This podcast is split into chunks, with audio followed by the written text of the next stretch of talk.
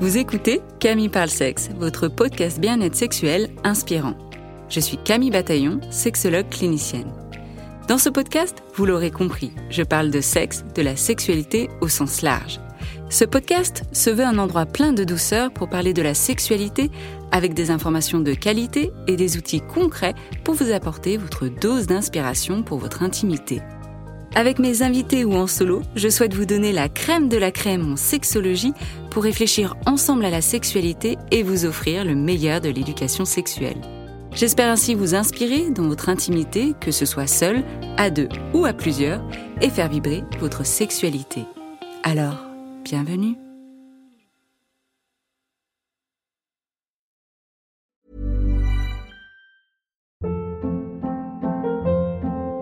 Hold up. What was that? Boring. No flavor. That was as bad as those leftovers you ate all week. Keke Palmer here, and it's time to say hello to something fresh and guilt-free. Hello Fresh. Jazz up dinner with pecan-crusted chicken or garlic butter shrimp scampi. Now that's music to my mouth. Hello Fresh. Let's get this dinner party started. Discover all the delicious possibilities at hellofresh.com.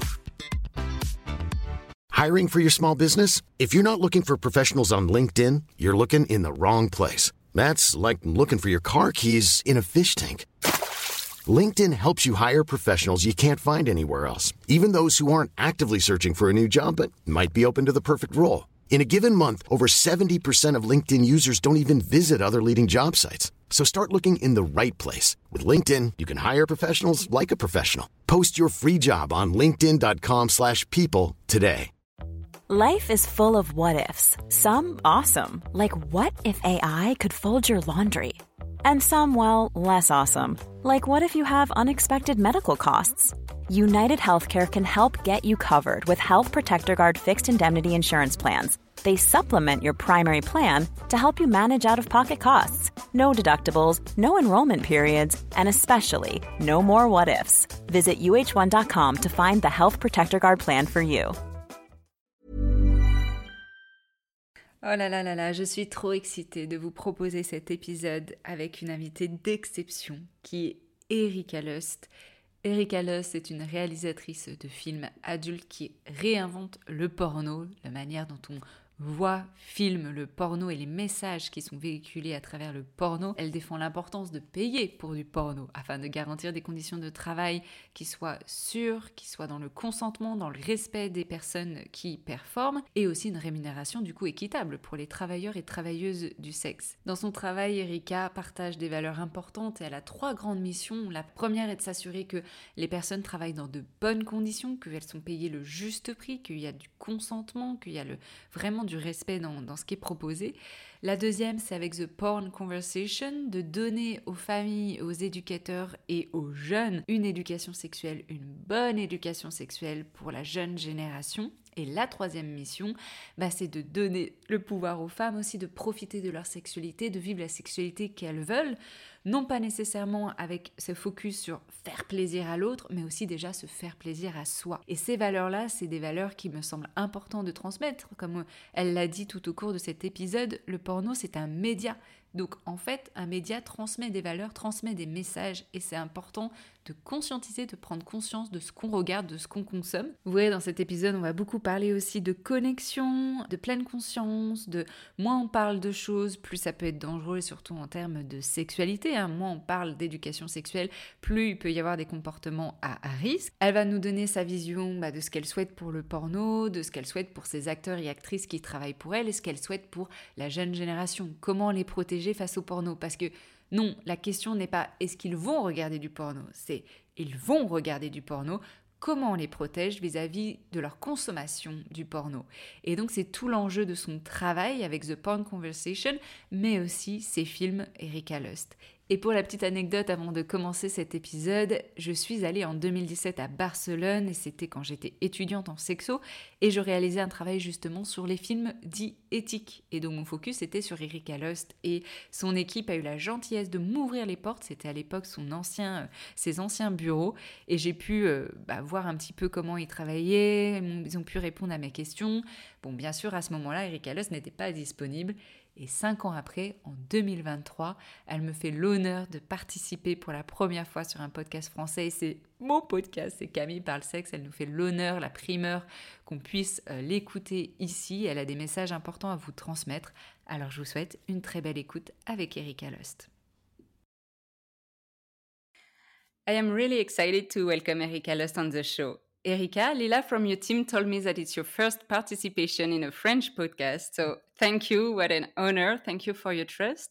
So I want to say bienvenue, Erika, sur le podcast Camille parle sexe. Merci bien. Ooh, some French. A little. Un petit peu. so let's start with the real questions. Who is Erika Lust? Well, uh, whoa, that was that was an unexpected question. Who am I? Well, you know, there's a long story, and then there's probably a short version of who I am. But I was born in Sweden. Uh, I uh, studied political science. I moved down to Barcelona when I was in my 20s. And then I had a hard time to find a job working in political science. And I had always loved cinema which was one of my big passions. And then I had friends who were working in cinema production, mostly in advertisement uh, and some television, etc. And they said, you know, why don't you come and we can get you an easy job and you can start, you know, as a runner, as a driver, etc. Because and and that's kind of how how how it happened. So i started to work in audiovisual production uh, i loved the ambient. I realized that I really loved working with film. I signed myself up to film school, started to learn a little more about, you know, the practical things uh, working with cameras, and then more about script writing, more about working with performers, actors, uh, directing. And then I had an opportunity to make a short film. And that was really the moment where I kind of you know got back to some of the ideas i had had back at university studying political science where we had been talking a lot about gender structures sexuality feminism kind of how we can change attitudes in in society.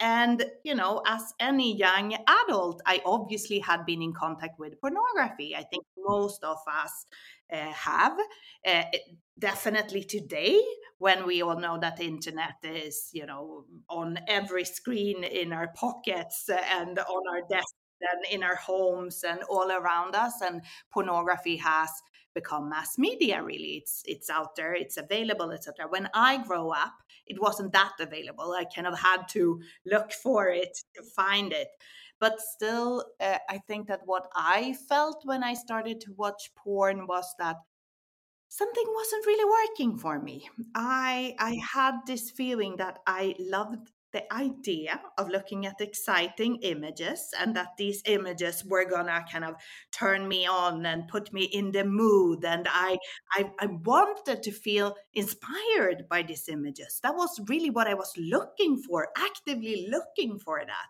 but then when i when i watched porn i always had this feeling that it didn't really make it for me. It didn't do it. It didn't i didn't I, I was too kind of upset and i was too worried about what was going on. I didn't really like the way it was presented. I didn't really like the aesthetics of it. I didn't like the characters. I didn't find them intriguing enough i didn't see the game i didn't it felt to me that most of the women that they were reduced to some kind of of sometimes beautiful object, sometimes more like a tool to male sexuality. But it wasn't about us, it wasn't about our stories. And I think that that really made me feel uh, left out.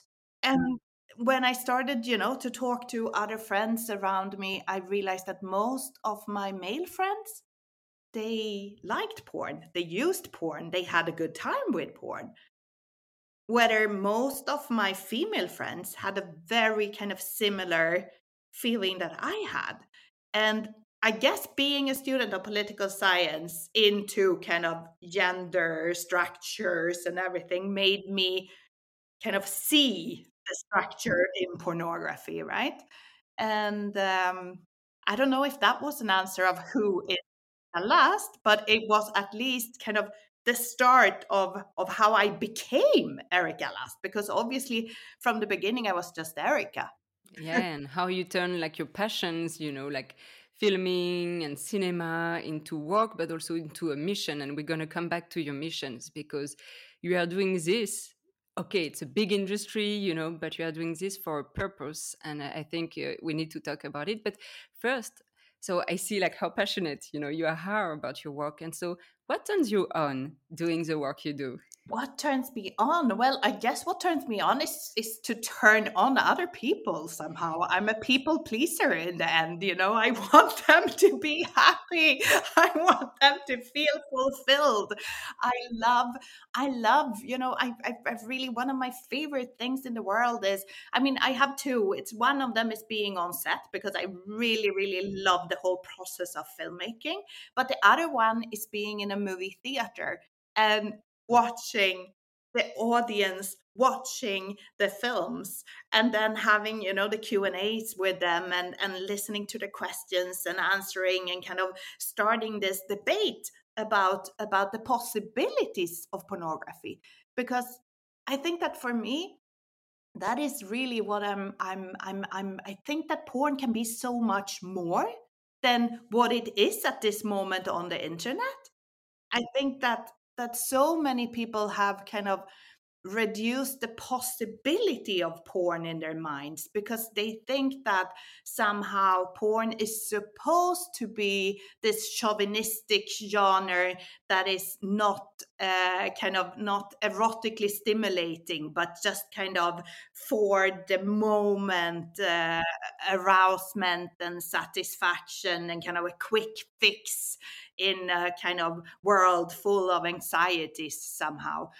But I I do believe that porn really can that that we can we cannot kind of we cannot shy away from that pornography is you know is a media that it's full of messages that it tells us things about the world we live in. It tells us things about human sexuality about interaction and interaction if we are talking about heterosexual porn about interactions between men and women. So it's somehow you know statements about how we are supposed to act sexually etc and i get so frustrated sometimes when i see kind of the online tube site porn that's out there and i feel that it's so full of harmful messages. It's so full of you know this this this sexualization of teens or the fetishization of race or how they divide us into kind of body parts and suddenly it's all about you know what we look like but not really about who we are.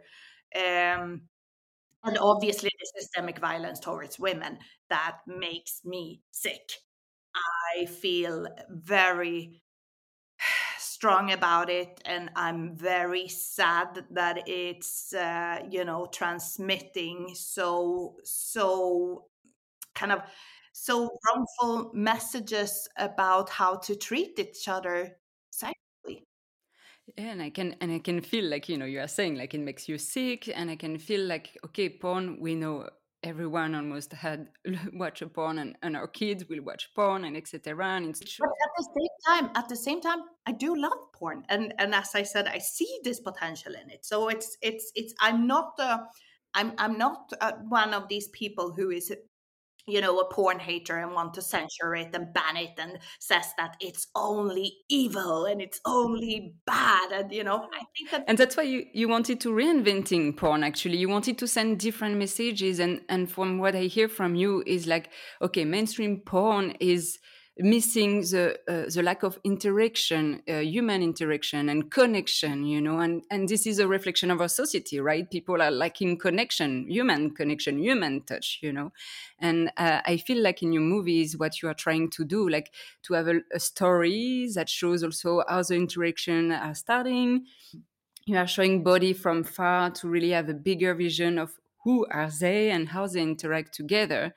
And i was saying for for you know your missions you know like uh, from what i see you have two missions to first ensure safe working condition and fair play for sex workers with your company and also to give families and educators tools for better sex education for the younger generation as you said. So those are very two great missions and very essential. Why and there's a third, and there's a third mission there also, obviously, which is you know bringing sexuality to to women and others who haven't felt that we were in the center that we had the right to you know enjoy our sexuality etc yeah right and this is exactly what you do like to give also women in this like the power back to women in terms of like you know really living their sexuality the way they want to not feel ashamed to not feel ashamed of watching good porn you know and to enjoying it. And so why for you it's important? You already say a bit but like really like why for you this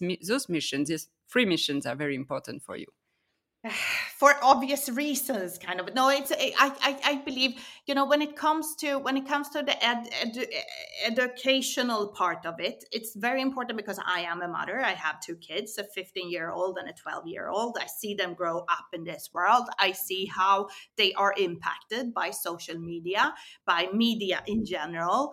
And uh, obviously uh, as I said before, porn has become huge. It's out there on the platforms. We have given our kids technology. They have access to it. So few parents know how to, you know, put on parent control on all these devices. And even if you know, even if you are a very technol tech, you know everything about tech, you're a tech savvy person, etc. It's very hard to do it. That's the reality. And even if you do it, what happens when your kids go to their friends? Friend's house. Maybe their parents don't know how to do it. So it's not really a way of of of solving the problem. Yeah. and to avoid the conversation because you can put anything, you know, any safeguard and technology, but you are still not talking about it, like educate about it. Exactly. So I instead I, I see the world as it is. So, okay, now porn is out there some people, some companies have decided to put it out for everyone uh, for free without any kind of payment barrier or age idea check or or or whatever. It's just open for everyone, mm-hmm. and obviously our kids has that that um, that access. So me as a parent, I don't have a choice the way I see it. The only the only real choice I have is to have the conversation, is to talk to them about the impact of pornography, how I see it, what I like about it, and what I dislike about it. A very mm. honest conversation. I think that most parents have these conversations about other topics. I mean, when we're talking about alcohol, for example, most parents they have talked to the kids about alcohol. They have talked about about smoking and drugs and and and food abuse because that's also existing in this world, etc. And and and there's many many topics as a parent that where you prepare your kids for the world mm-hmm. But with but by scare in a scary way. Usually, it's more like don't do that or it's it's bad. You know, porn is bad or smoking is bad, but not really talking about like. Uh, actually to understand exactly what it is behind the scene or but maybe france is one of those countries for example when we're talking about alcohol who has a more kind of mm-hmm. soft politics towards alcohol where it's not only you know the, the, the kind of scary image of it don't drink because you're gonna end up in hospital you know but but but that parents are more teaching their kids how to drink and that it can give you a little pleasure if it's you know uh, one glass of wine etc in small combinations. Uh, so, so that might be one example of doing it kind of differently right? But but for me here when it comes to having this kind of sex talk or the porn conversation that i you know like to call it because i that and it's even a project you know that we have online.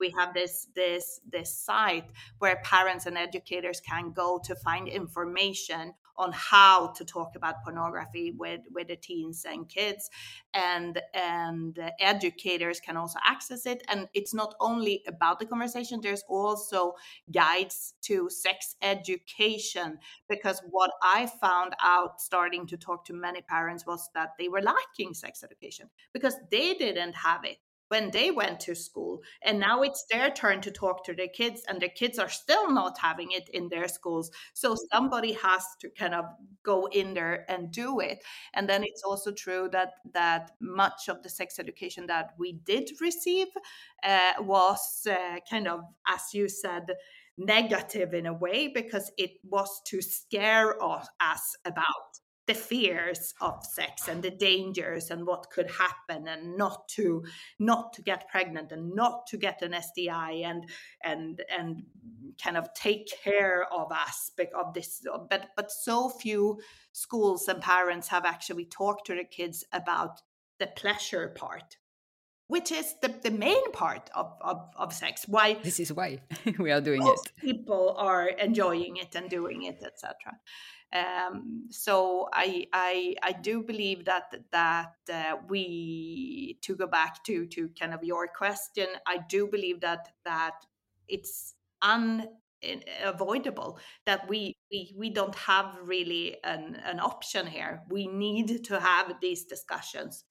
Uh, we need to realize that that, that porn is out there, that it has become part of our culture, our society. It is mass media, it's transmitting messages.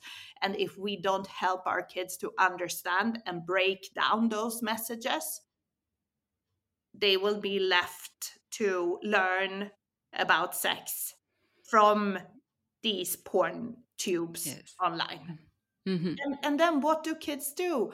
Well, you know, they want, I mean, it's especially when you're a teenager, you want to be seen as someone who kind of who knows and who's cool and who who's aware of the game so then they take these messages out to their own life and then they mm. reproduce mm-hmm. what they have learned from these online tube sites and they are trying to have sex the same way as they've seen the porn stars in these films having sex. And disappointingly enough for many of them it's not really working because these porn stars you know are professional uh, workers. They know how to uh, pose on camera. They know how to perform. Some of them are even taking medication to make them last longer etc and um, and and kids don't understand that sometimes oh now i have a little dog coming up. Ah hello dog.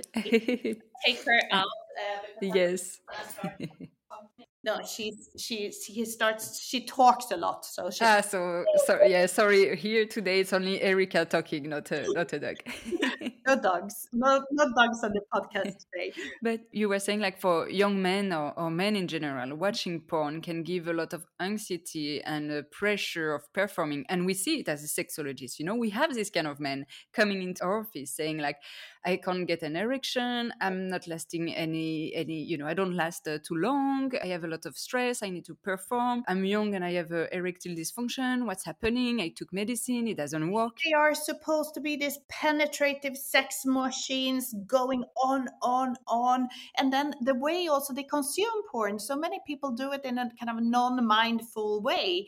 They, I think, sometimes they don't really do it because they are they want the sexual stimulation, but they do it because they want to calm their anxiety somehow. The same way as many people, you know, open up bags of potato chips and they eat them, or they they order fast food and they kind of eat, eat, eat, eat, and then they feel bad about it because it's not the way of kind of mindfully doing it, you know. And mm. with porn, I see it all the time that they open up, they go to these free tube sites because they haven't really thought about what these sites represent. And then they open up window after window after window, and it's just like impact, impact, impact. I want to see more and more and more and more, harder, harder, stronger, more crazy things. Eh, and it's not, it's not kind of fulfilling feeling that. Yeah. And I think, you know, we were talking about connection and the lack of connection. And I think also the way we, we teach men how to connect to a partner, and maybe here female partner, but whatever partner, is about sex. The only way to connect with a partner is through sex. This is the way we, we teach them. And so when there's no sex, they're lost. They don't know how to connect, you know? Yeah, that's interesting. No, but that, that's the, the I, I mean, here what we are lacking in, in our society in general i think is the the skills to communicate when it comes to sex is to be able to express how we feel and what we want and listen to a partner when they do the same. We need to, to become better at asking questions and we need to become better at, at knowing ourselves and mm-hmm. at stop performing sex like it's like we are in a porn film and it's you know this kind of performance that we are giving but mm-hmm. instead doing it for our our own pleasure for how we feel what we like what feels good that may differ for different people and may different differ in different points in our lives also because sex in the end is is very kind of fluid and and it's an experience rather than a performance and i think also but, but here again we live in this society that is so kind of video oriented and social media oriented and pro- and we all the time we have kind of learned the last 10 years how to promote ourselves.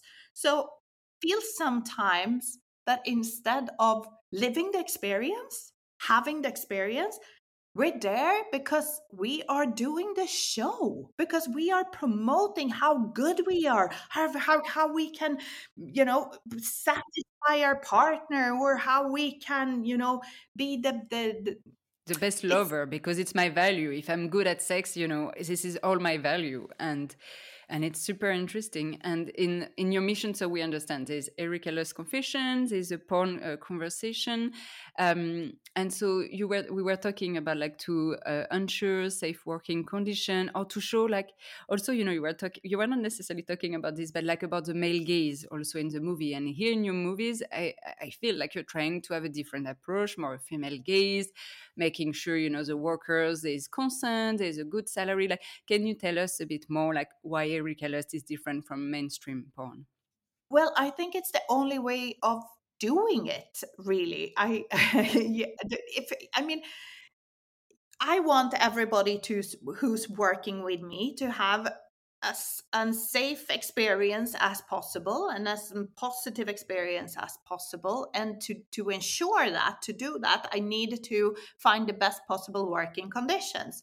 So the only way i can work with with performers who are gonna you know perform explicit sex in front of the camera is making sure that they feel good. It's making sure who that so that I know who they are, what they need, what they want, what they don't want, etc. And how can I do that? Well, in conversations, that is the tool, the obvious tool that we have to to get to know each other. So what the way we we work is that we start long before we are actually shooting a film. We start that conversation with them. So when I, for example, have an idea to a film and I have a, a synopsis or a short short script or or something to to tell or a mood board or something that I can show them, then I contact performers that I'm I, I'm interested in working with, and then I ask them how they feel about this idea, if this is something that they would like to do, and with whom they would like to do this. Because if I can get them to kind of give me their favorite partners, their favorite scene partners, their favorite co-workers, then I can ensure that I'm working with people who have good contact, respect, who like to work with each other, etc. But then, of course, sometimes I'm, I'm proposing people to work with each other who have never worked with each other before. But then, obviously, I ask them, and then I have meetings with them, me together with the performers and the intimacy coordinator for the shoot where we kind of talk about the film. I present my ideas, they they present themselves, they talk a little about their experience, and we make sure that we establish that connection between all of us so we can work in a safe ambient where everybody knows who the other people are and how they feel.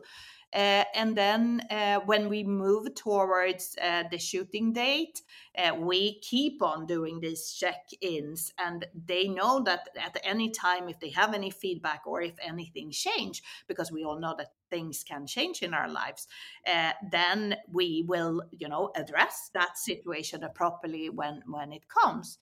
Um, and there are things happening, you know. Uh, a woman can suddenly have a candida infection, or you know, things things often happen, you know. And then we have to kind of see how can we change the story? Is it possible or is it not? And if if if we're looking at the situation where someone has an STI etc., then of course they cannot shoot in that case because we are testing all the performers, obviously. Uh, and then we would have to look for a substitute but then we also do it in the same conditions you know talking to this performer asking who would you like to work with can we find uh, the right partner etc uh, or or if it's possible can we change you know the way we are gonna we are gonna show that sex scene? Because we have to remember that not all sex is penetrative vaginal sex. There's lots of different ways of having sex. Yeah. And through all this process, it's a mindfulness, uh, mindfulness steps, as you were saying, and all about connection and communication. We are going back to the basis, but it's very important. And in your movie, you're trying to disrupt also the way of what we think about porn or we film porn. Um, and we know that in porn, mainstream porn, there's like the money money shot. You know, when like okay, to to make a success, uh, you know, to make a porn movie, we need ejaculation. Is it something that you do also in your movie, or or what are the Sometimes. differences? Mm-hmm.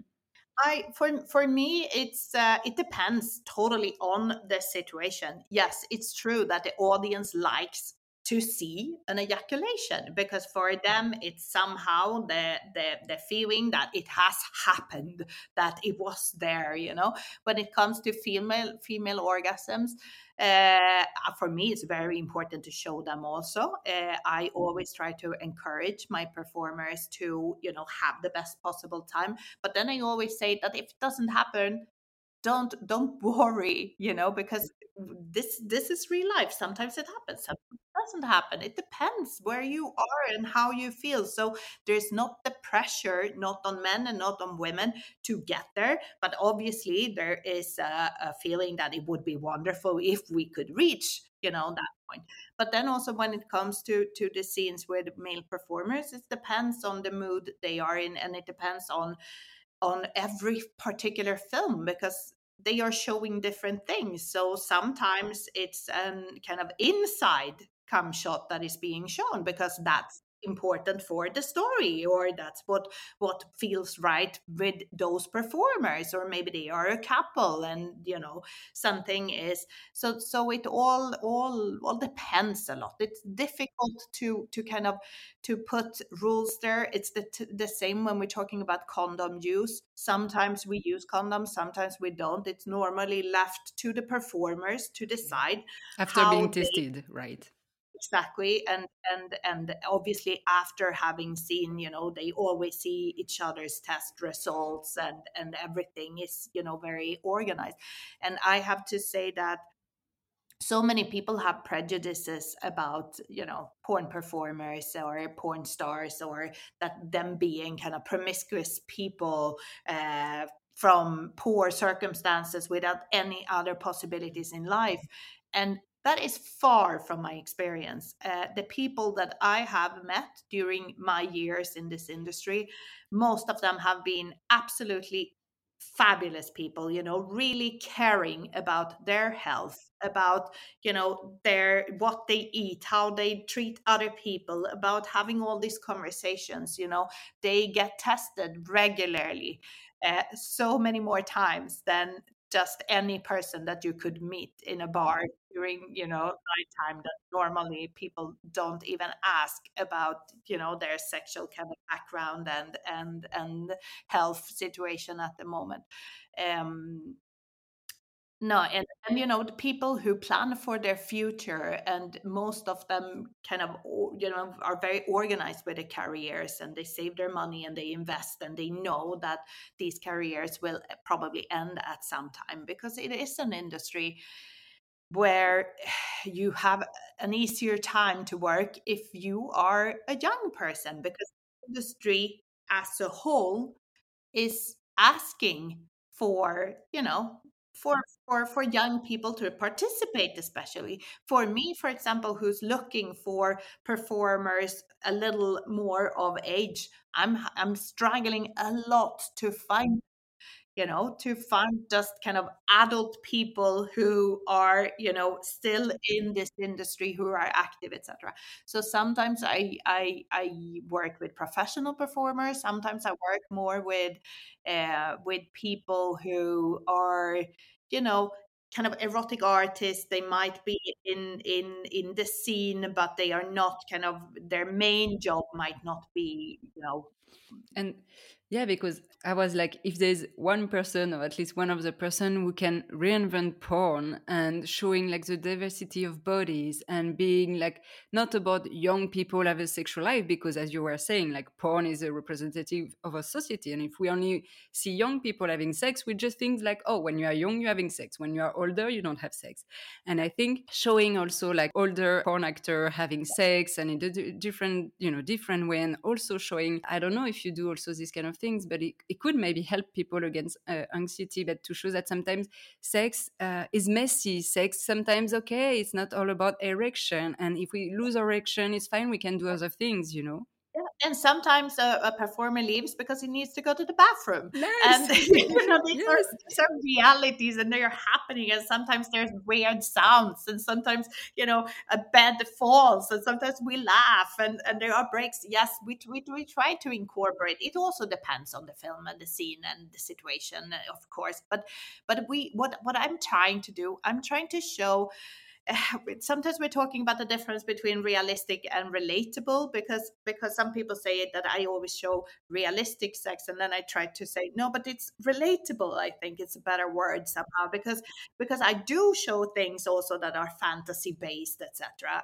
uh, but but what I what what is very important for me is that it should the sex should feel real it should feel mm. like something that real people would do, how they connect with each other, etc. I don't want it to feel kind of uh, to feel feel posed or to feel I, I wanted to feel like it's people having sex without the camera. The camera is just there to you know to capture what is happening but it's it for me it always I, I tell performers kind of to try to depornify themselves before you know before shooting a scene to kind of get rid of you know the postures and the images and the separation but, but, you see here you said performers maybe it could be a different vocabulary you know to to call them yeah.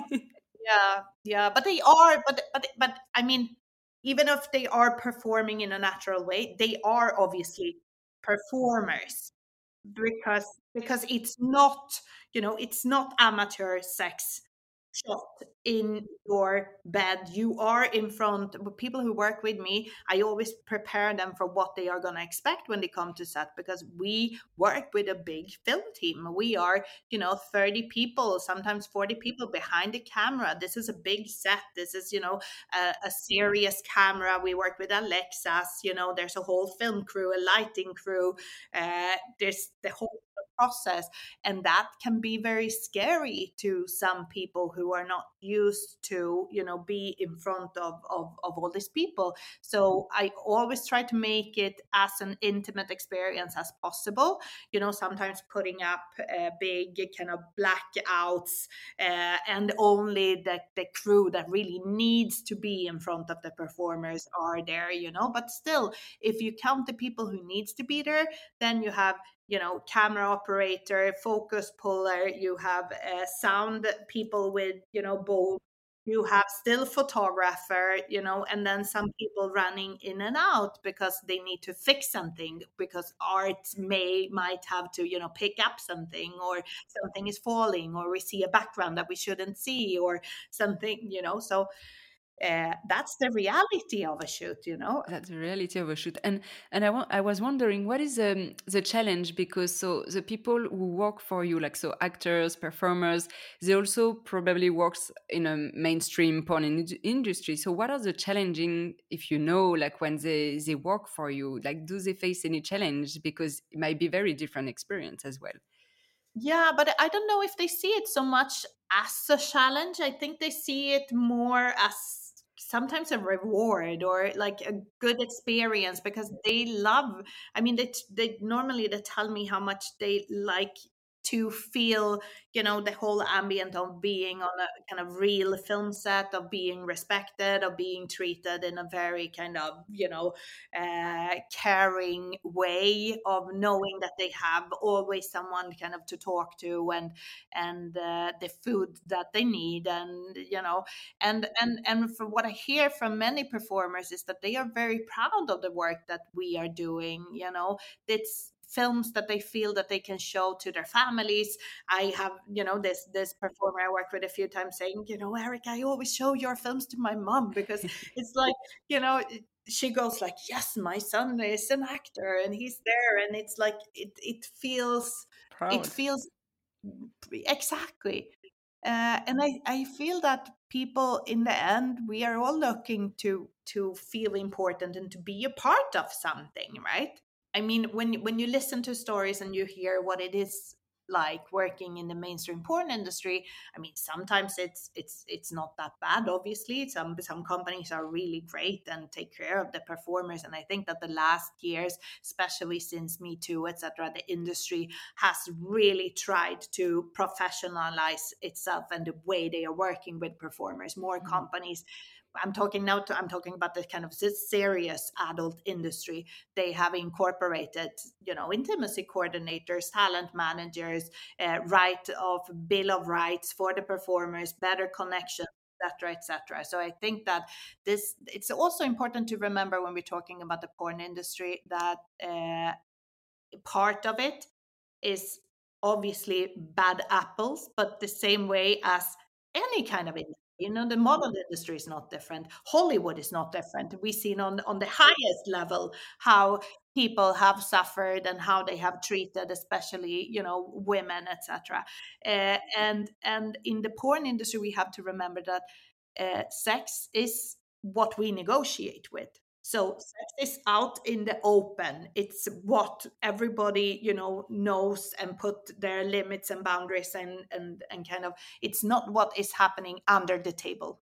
And in your movie, you are really showing also like women being, you know, women agentivity towards sex, to be, you know, free about their sex life or being okay with that. And I have to tell you, when I work with my clients on desire and especially female clients, I obviously work first on all the blockage. I can slow down, you know, their libido. But when we work on this and th- when they need a boost for themselves by exploring erotic content, I recommend them to watch Erika Lust, obviously, movies. And even for me in postpartum, it was great to watch it just to, you know, awaken my desire. It just like poof, like a fire. And my question is why should sexologists, because we have a lot of sexologists yeah. uh, listening to the show, should recommend ethic porn movies to their clients? Because I I feel that that it has movies, erotic movies, if they are well done and they're ethically done, and you can feel that you can kind of trust what you are looking at, then they have this possibility of of showing you the diversity of human sexuality, which is you know something that we are all kind of wondering about and thinking about and wondering if we are different and we, if we are strange and if our desires are acceptable and how other people kind of relate to them. And i think that one of the wonderful things with cinema in general is that you can watch the story with characters and then you can empathize with them and you can really kind of get to understand how they live the world their world and what turns them on and how they kind of experience the, their erotic journey somehow. Uh, and i think that that can be very very inspiring especially especially for women who have felt that they didn't really have the right to their sexuality that their sexuality has been about pleasing others but not really about you know finding our own desire. So for me just watching other women having pleasure taking initiative actively touching themselves that helps me a lot seeing different women having different kind of experiences of orgasms. Some are very you know quiet and slow. Some are are, are loud and, and multiple and goes again. Some are ejaculating. Some are but just kind of seeing these different experiences it helps me to relate to who i am and what i expect from myself and and and eh, and i think that also we are talking obviously a lot about women uh, because it's a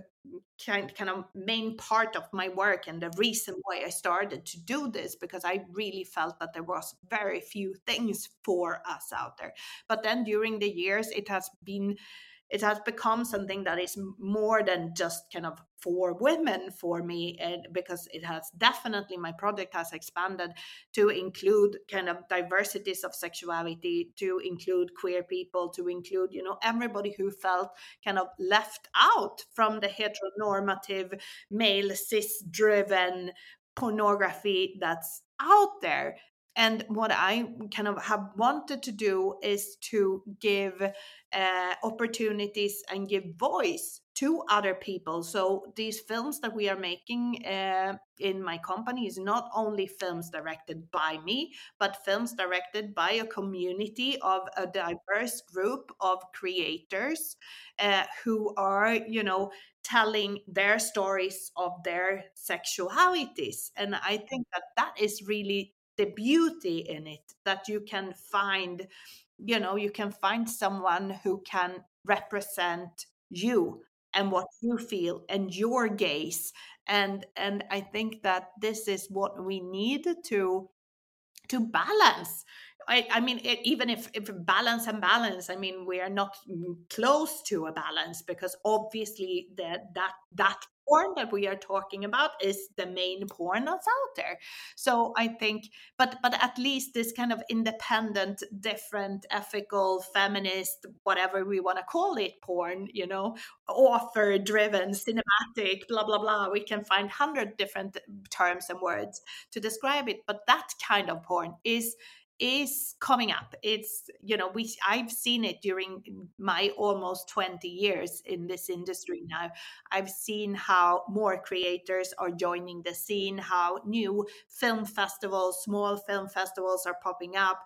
Uh, we are you know going out uh, with doing events in different countries in different cities meeting kind of the the audience and showing that cinema uh, this kind of cinema uh, belongs in the cinemas uh, also you know and that there's a wonderful experience really when you can share it with other people and see their reaction and kind of normalize the idea of of sex being part of our life and the world we live in. Because i'm also struggling a lot with the sex negativeness that is happening at this moment out on the internet the banning of of sex positive voices on social media I had I had an account with half a million followers. It was banned last year, not because I was, you know, publishing uh, explicit images, because obviously I was not. I was following the rules, at way I interpreted the rules. Uh, but the problem here is that that that all these social media they are owned by a group of men who are, you know, cis hetero men uh, with a very normative uh, vision of what sexuality is supposed to be. And they accept anything that is kind of where women are being sexualized, etc. Sexist images are not the problem for them.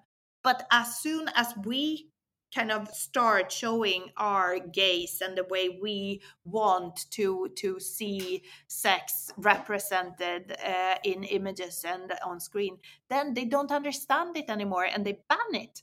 They find it dangerous somehow. Yeah and dangerous also for yeah as you said like for the freedom of women like uh, you know talking about sex as you were saying you know like in your in your movies you're trying to make people other people also writing the, the content and stuff then it's like the, to ensure the diversity of bodies the diversity of uh, stories and uh, it can you can you know anyone can relate because if you we give the opportunity of so many people to talk about sex and to talk about their fantasies we can see and touch uh, the different fantasies and see like oh wow sexuality is much more broader of what i was thinking. and, and it's obvious we need to become more inclusive more inclusive. Everybody me included you know but at least uh, when you realize it then you start working towards it. The problem with this little group of this this kind of powerful tech guys is that they are not realizing it. They are not and if they realize it then they only do it to show off somehow but they don't really care about others. They only care in the end about their money and their power, and that's what they they want. And and the problem I see with with with porn in general at this moment is that something very similar is happening. You know, I call it big porn. These big companies like MindGeek. I don't know if they they, they sound uh, if you heard of them before, but MindGeek is the owner of most of these tube sites that's out there on the internet showing all these free porn to everybody, including our kids, without any kind of, of, of responsibility because they are not interested in it. They are not even interested in porn or in sex because it's just what they use to drive traffic so they can sell advertisement. That's what they are about. This is big porn, no difference from big food or big pharma or all these industries that are conglomerates. It's all about money and not about the consequences or human connection. No, no, mm. not at all. So I think that we as consumers we need to stop being stupid. We need to you know to become responsible. We take we need to take responsibility somehow. We need to to to to look at you know who are they and how are they doing their their stuff etc mm. are they doing it respecting others? Because if they're not i don't want to support them. I don't want to go there. And i think that at, that it's fascinating to see how people when we take out this conversation to society you know when we when when we when I participate in a, in a show or a podcast or an article, etc., and people start reading and seeing this world because the porn has been so you know so so so in the dark so in the closet so nobody's really talking about it so they had had the opportunity to become this kind of big company without people uh, realizing or criticizing or, or or acting on what they are doing. But the more we take power the more we talk about it then the more people will see what is going on and will change. Because i do believe in people. I do believe in our capability of when we start when we open our eyes when we start seeing then we are willing to do better uh, and and I see lots of times I, I receive you know emails from men kind of trying to joke with me a little and they go like Erika you destroyed porn for me. And and then and then you know they smile and they say you know I I went to these tube sites bef- before because it was easy. They were access, access, access exactly they were there and and then i just you know uh, i used them. And and and then i read this interview with you and then I started to see things that I hadn't seen before, you know, and suddenly I was watching this video and it said Tiny Teen is getting destroyed. Whoops. And I said to myself, I don't want to do this. I don't want to be here. I don't want to support these people, you know? Yeah, because you oh, awaken them. And, and, and in session is the same. Like some men comes and say, okay, I used to watch porn. I'm still watching mainstream porn, but I feel guilty because I don't want to watch this. How can I do? So there's a lot of awareness also for men towards their consumption. No, no, and and if we really want to change the system, is if we want big change, then we're going to have to talk to the men. We cannot do this, you know, thinking that we are a few women and queer people who are not happy with what's out there, and mm. and we are no. We need to reach them. Mm. We need to get into their core. So I think that that porn is an excellent tool political tool to get into you know their the the, the, the, the kind of their uh, center of male entitlement mm. where they feel that they are safe and they live in this bubble where they still can express kind of sexist ideas about women and they have right to that because it's just fantasy and it's just porn and it's just you know and if we get in there and we say, no, no, no, this is not okay we want you know then then then i think we have a possibility of changing things profoundly in society. So for me you know i i i some people say whoa my god erika what a long way you know you started with political science and now you're doing porn and i say yes i'm doing porn but it's still a tool for me it's a mm-hmm. political tool of you know change in the world and in society. That's the way i see it Wow, amazing. And it's been already 50 minutes. We're talking about it, and there's, there's so many things to talk about it. But okay, I, I, don't want to take much more of your time. But like what I, the few words I wrote during our, our, our conversation is like the less we talk about sex, the more dangerous it is. And porn can be a way of changing, but deep change is not only like, oh, it's a passion or it's fantasy. No, we can change the structure of the dynamic of interaction between humans, connections, and in a mindfulness way no that's wonderful. That's that's wonderful. Okay. But it's hard for people to see it you know and also it's hard many times it's hard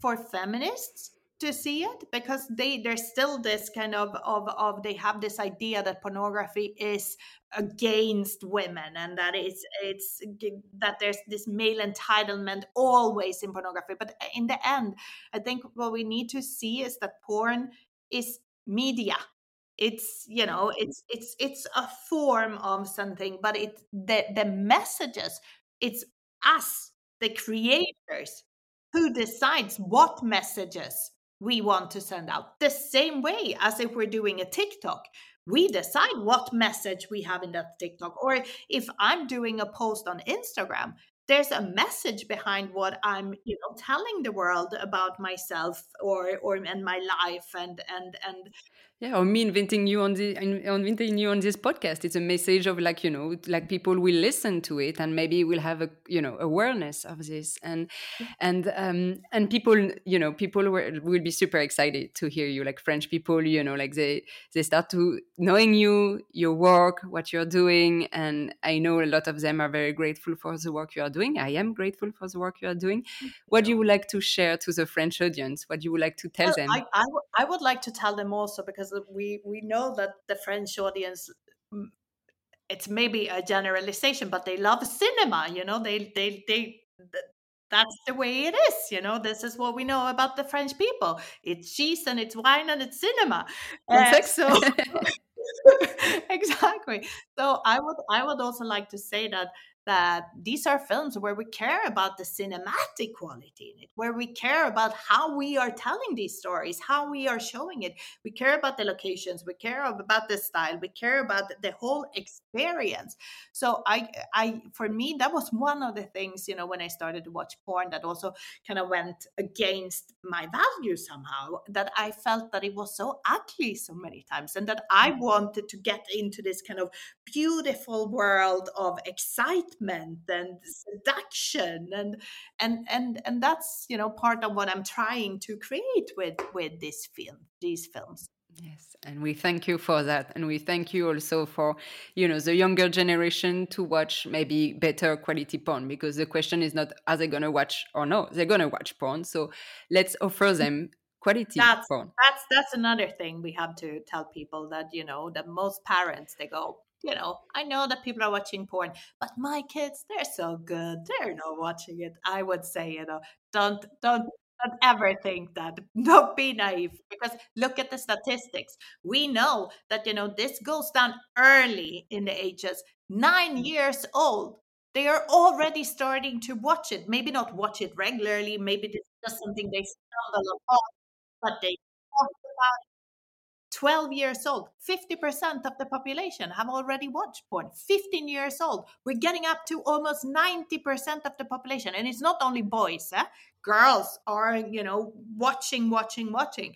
So, uh, as a parent, talk to them talk to them show them that don't shame them don't you know don't make it a big fuss or anything just take it as granted that they are watching it and then just you know tell them how you feel about it that you are open to talk about it that if they have questions that you are willing to answer their questions. That's the only thing kids really want. They want to know that their parents are there for them. Mm-hmm. let's talk about sex. Thank you erika lust thank you so much for your time. Thank you. Have a lovely day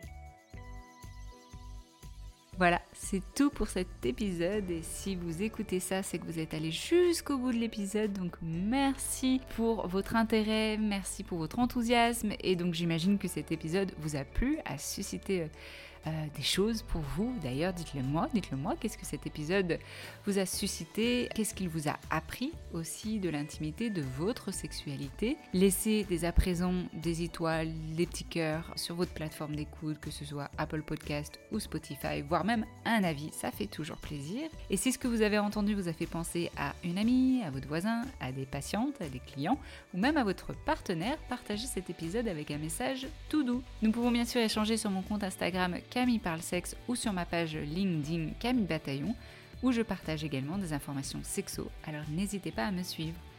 En attendant de revenir dans vos oreilles, je vous souhaite de belles expériences intimes. À bientôt!